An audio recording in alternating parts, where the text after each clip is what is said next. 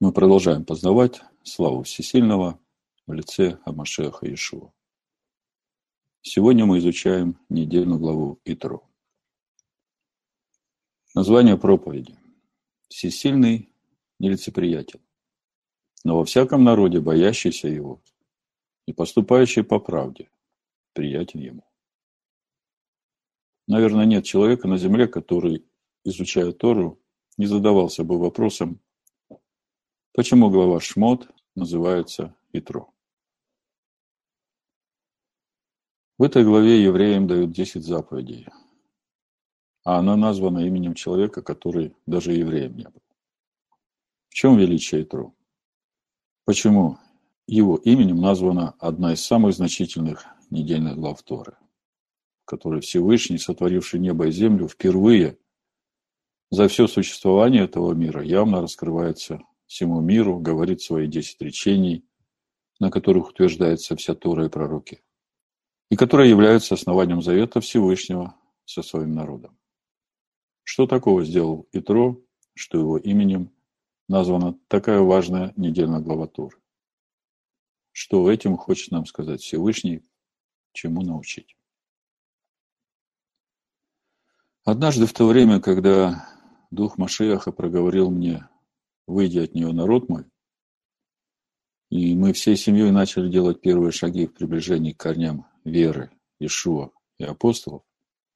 Моя дочь Эстер в то время, она училась в первом или втором классе, сейчас уже точно не помню, спросила меня, «Папа, а кто мы?» Я сначала не понял ее вопрос. Как-то в одной из ранних проповедей я уже говорил об этом. Оказывается, этот вопрос у моей дочери возник после ее общения с одной девочкой, у которой мама работает служителем в церкви, которая принадлежит одной из традиционных христианских конфессий. И эта девочка, узнав от моей дочери о том, что она не ест свинину, не празднует Рождество Христово и некоторые другие христианские праздники, а празднует Шаббат, и все праздники Аданая, записанные в книге Ваикра 23 главе, спросила, а кто вы? Нам, христианам-язычникам, это не нужно. Вы что, евреи?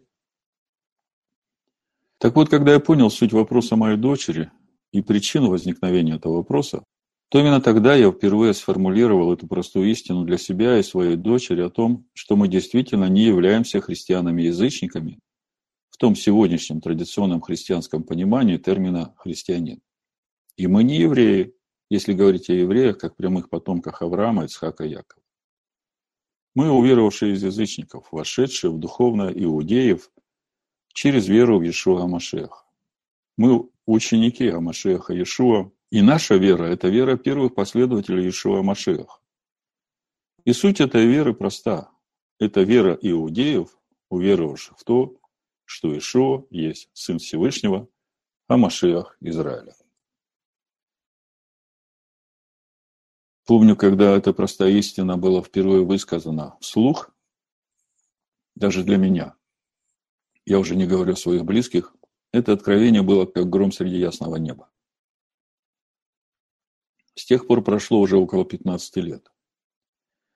И за это время сначала нас пытались убедить не только христиане, но и известные служителя из евреев, называющие себя мессианскими, в том, что Тора нам, язычникам, не нужна. Она дана только евреям. И меня радует, что сегодня эти учителя уже сами проповедуют Тору для уверовавших из язычников. Благодарение Всевышнему. Потом нас пытались убедить, что если не обрежете наружную крайнюю плоть, то не можете войти в общество израильское. А значит, и не можете спастись. Совсем недавно получил письмо от одного человека, который говорит мне, что если ты не сделал обрезание наружной крайней плоти, то ты не можешь учить Торе потому что написано, что иудеям верено Слово Всевышнего. Римлянам, 3 глава, 1 и 2 стих написано, «Итак, какое преимущество быть иудеем, и какая польза от обрезания? Великое преимущество во всех отношениях, а наипаче в том, что им верено Слово Божие». И тогда возникает вопрос, а кто же является настоящим иудеем, и о каком обрезании вообще речь идет? Какая польза от него? Кто же является настоящим иудеем? Тот, кто обрезан наружным обрезанием и при этом далек от живой Торы, Или же тот, у кого Тора записана на сердце, и он живет этой Торой, ходя в благоговении и трепете перед Всевышним. Апостол Павел нам говорит, Римлянам 2 глава, 25 и 29 стих, «Обрезание полезно, если исполняешь Тору. А если ты преступник Торы, то обрезание твое стало необрезанием. Итак, если необрезанный соблюдает постановление Торы, то его необрезание не вменится ли ему в обрезание? И необрезанный по природе, исполняющий Тору, не осудит ли тебя, преступника Торы, при писании обрезания? Ибо не тот иудей, кто такого по наружности, и не то обрезание, которое наружно, по плоти, но тот иудей, кто внутренне таков, и то обрезание, которое в сердце по духу, а не по букве. Ему и похвала не от людей, а от Всесильного. Также на эту тему нам говорит сам Иешуа в книге Откровения апостола Иоанна. Откровение 3 глава, 7 стих и дальше. И ангелу Филадельфийской церкви напиши. Так говорит святый истинный, имеющий ключ Давидов, который отворяет, и никто не затворит, затворяет, и никто не отворит. Знаю твои дела. Вот я отворил перед тобой дверь, и никто не может затворить ее. Ты немного имеешь силы и сохранил слово мое, и не отрекся имени моего.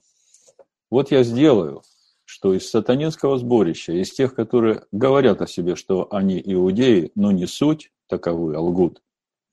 Вот я сделаю то, что они придут и поклонятся пред ногами твоими, и познают, что я возлюбил тебя.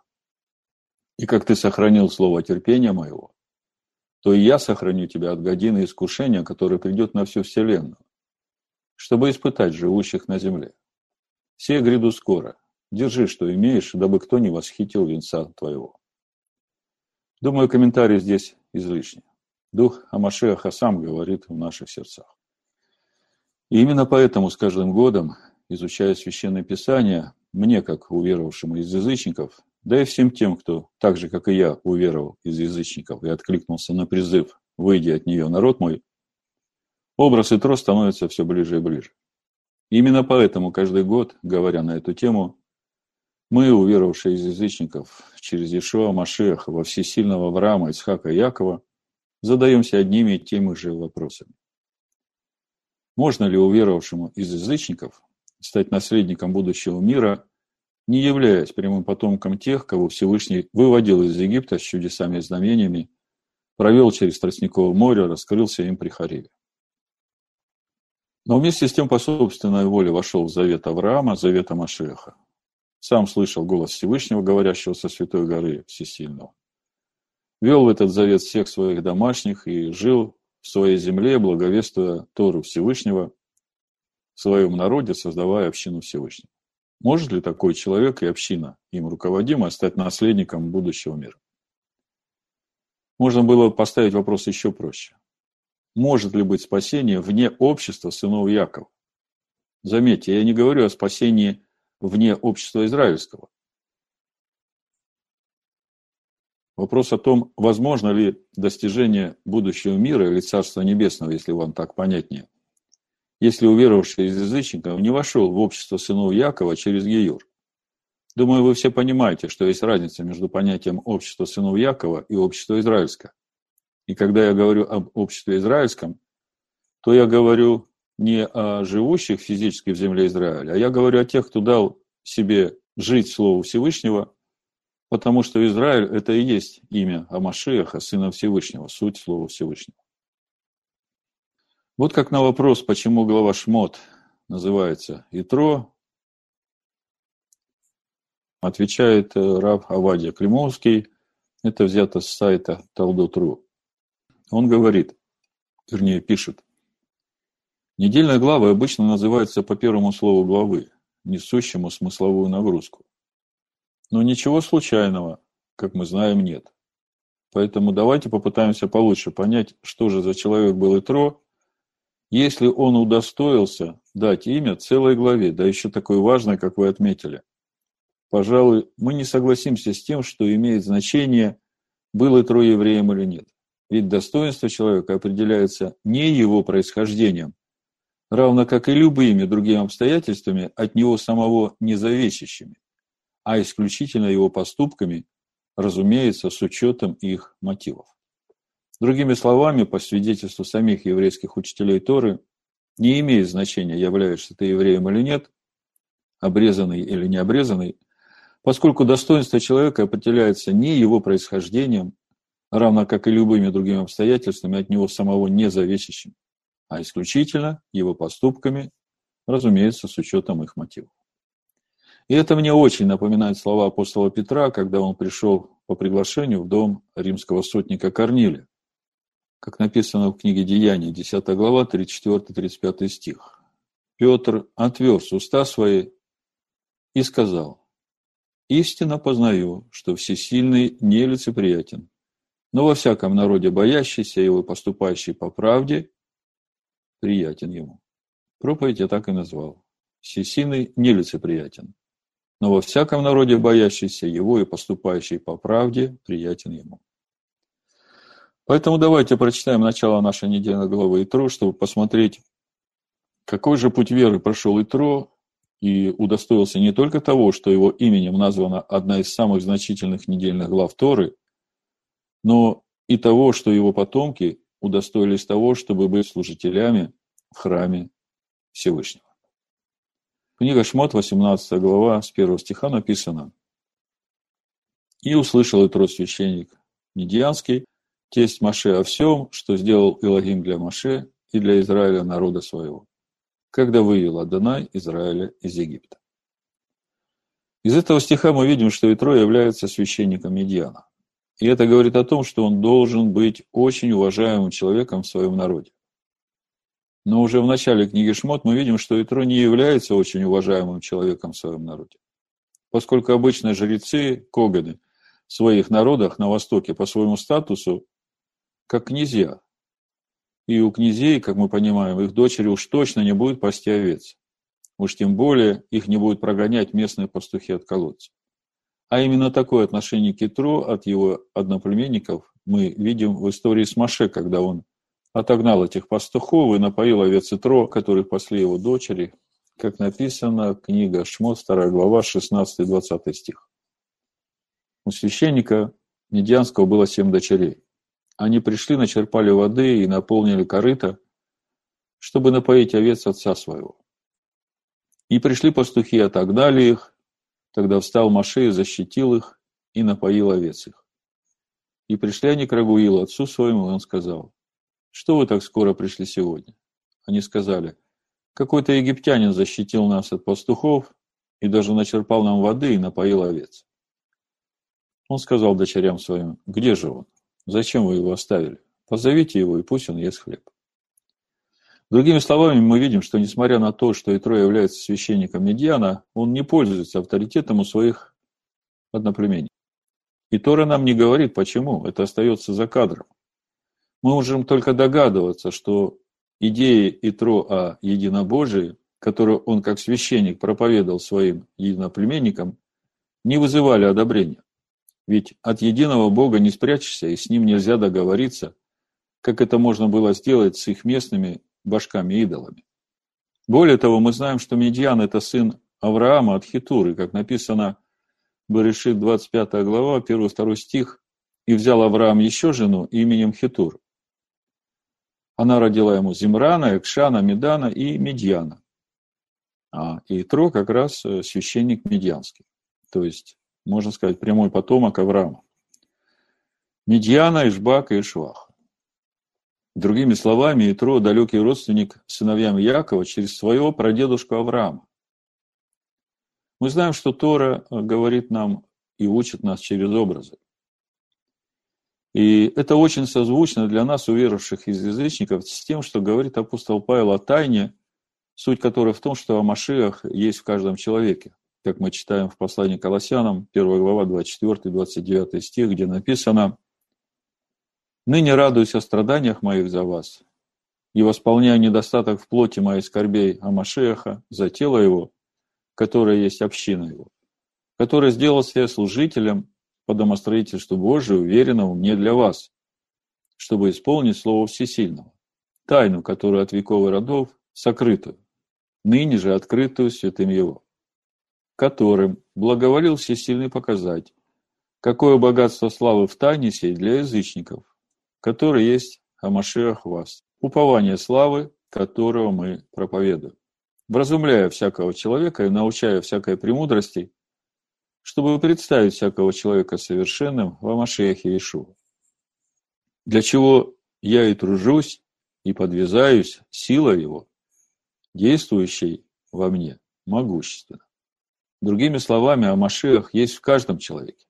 И для того, чтобы принадлежать телу Амашиаха, любому человеку из всякого народа нужно не обрезание наружной крайней плоти, а вера в искупительную жертву Ишуа Машеха, чтобы, получив Духа, стать на путь познания Его, через познание Торы Всевышнего, которое, как живая вода, течет из него, как последующего духовного камня, и которого апостол Павел проповедует уверовавшим из язычников, как об этом он сам говорит, которого мы проповедуем, вразумляя всякого человека и научая всякой премудрости, чтобы представить всякого человека совершенным в Амашеях Иешуа. Итак, Итро – далекий родственник сыновьям Иакова через своего прадедушка Авраама, и это очень созвучно для нас, уверовавших из язычникам, с тем, что говорит апостол Павел о тайне, суть которой в том, что Амашеях есть в каждом человеке. Поэтому для нас очень важен образ Итро и тот путь, который он прошел, чтобы прийти к вере в единого всесильного Авраама, Ицхака Якова. Мидраш Танхума говорит, что Итро не просто был жрецом одного культа, а перепробовал многочисленные идеологии, пока не пришел к осознанию того, что всесильный един. То, что он был священником, а не просто рядовым адептом идолопоклоннических религий, только доказывает, что в тонкостях отринутых им идеологий он разбирался досконально. В результате его приход к единобожию был вполне продуманным и обоснованным. Чем больше путь человеку пришлось пройти для познания истины, тем больше уважения он должен вызывать. И не случайно он удостоился стать тестем учителя всего Израиля Маше. Мудрецы Торы говорят, что Тора называет Итро семью именами, намекая на его различные достоинства. Первое имя – это Путиэль, за то, что Всевышний Эль спас Палат его от идолослужения. Хотя выбор сделал он сам. Но ведь нужна еще и помощь свыше, чтобы пройти избранный путь до конца и не сломаться. Второе имя Хавев, за то, что он любил, Хибев, Тору, а Всевышний полюбил его. Третье имя – это Хевер, за то, что он стал как бы другом, Хавер, Творцу. Четвертое имя – Реуэль, за то, что полюбился Всевышнему Эль и стал близким человеком Реа всему Израилю. Етер, пятое имя, за то, что благодаря его заслуге к Торе был добавлен еще один Етер-эпизод, где он советует Маше реорганизовать систему судопроизводства. Понятно, что вся Тора была написана еще на небесах, но Всевышний оставил некоторым людям возможность удостоиться, чтобы тот или иной конкретный закон Торы был обнародован благодаря им. Итро, шестое имя, когда же он принял иудаизм, добавил к своим предыдущим открытиям добрые дела, как к имени Етер добавил букву Вав.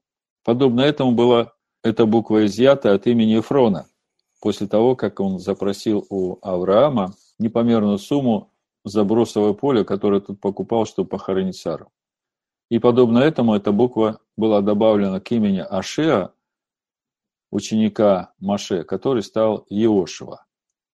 И седьмое имя это Кейни, за то, что он приобрел Кана, Тору, и что особенно удивительно, за то, что из-за него возникла кина, некоторая ревность между Всевышним и его народом.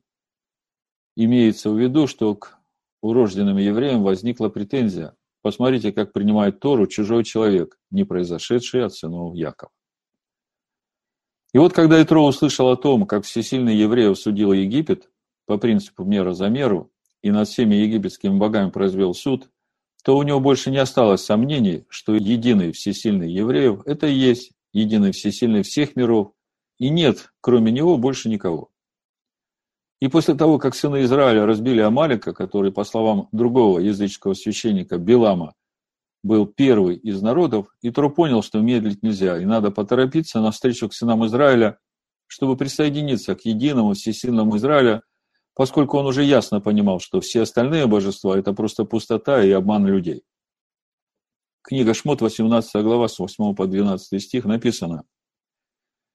«И рассказал Маше тестю своему о всем, что сделал Адонай с фараоном и с египтянами за Израиля, и о всех трудностях, какие встретили их на пути, и как избавил их Адонай.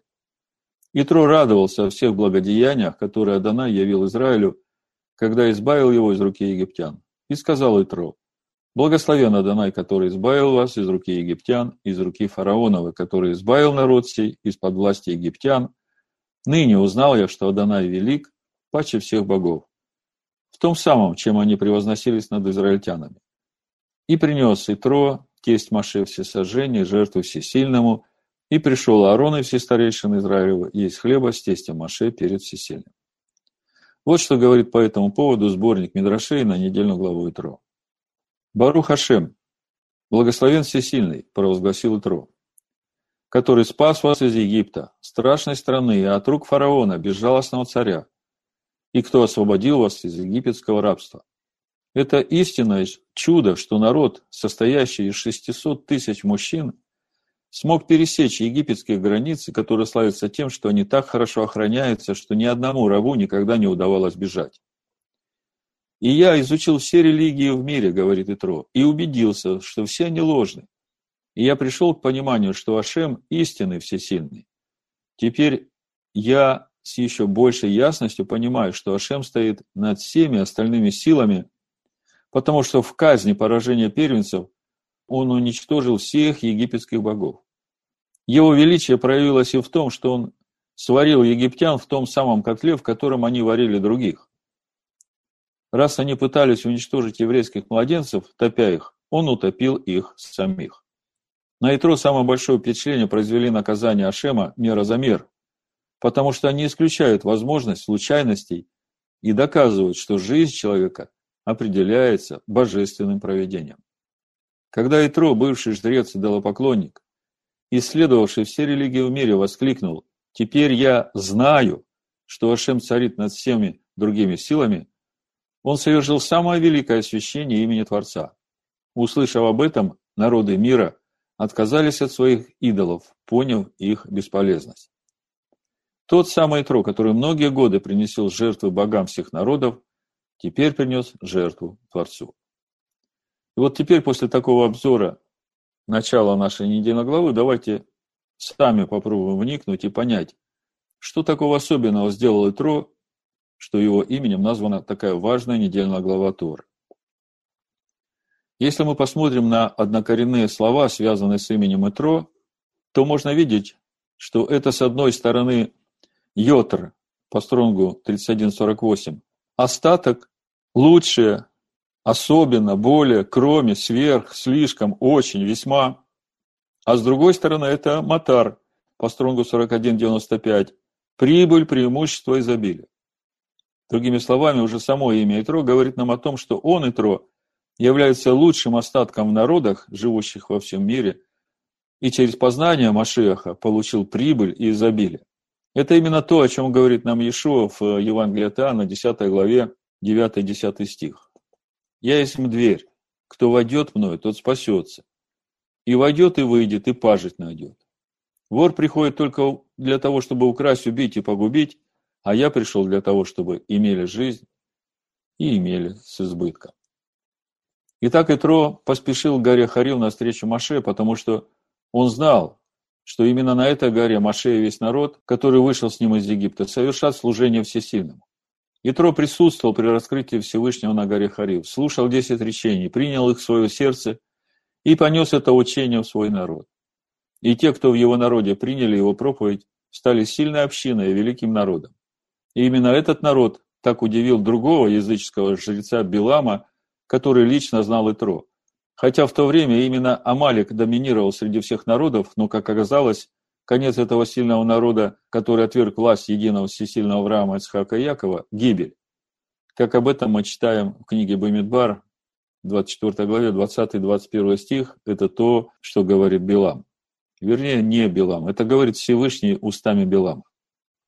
И увидел он Амалика, и произнес притчу свою, и сказал, «Первый из народов – Амалик, но конец его – гибель. И увидел он Кини, и произнес притчу свою и сказал, «Крепко жилище твое, и на скале положено гнездо твое». Традиционный комментарий говорит, увидел он Кини, потому что Кини проживал рядом с Амаликом, как сказано, и сказал Шауль Кинею и так далее. Это первая книга царства, 15 глава, 6 стих. Назвал его после Амалика. Он увидел величие сынов Итро, о которых сказано, 1 Паралипоменон, 2 глава, 55 стих. Тиратим, Шиматим, Сухатим. Здесь названия кинейских племен рассматриваются как определение, которые во вратах города, то есть судьи, которые внимают и подчиняются, которые провидят святым пророческим духом и так далее.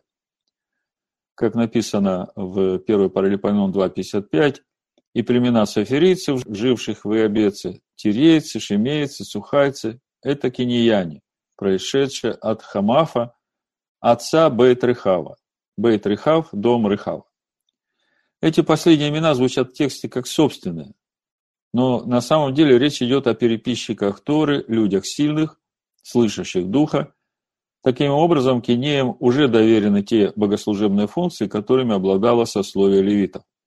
И дальше мы видим, как потомки Итро из дома Рехава удостаиваются быть священниками в храме Всевышнего. Это книга Ермиягу, 35 глава. В общем-то, всю надо читать, но я прочитаю выборочно сначала первый и второй стих, потом 12 по 19. Слово, которое было к Ермиягу от Аданая в дни Якима, сына Оси, царя Иудейского.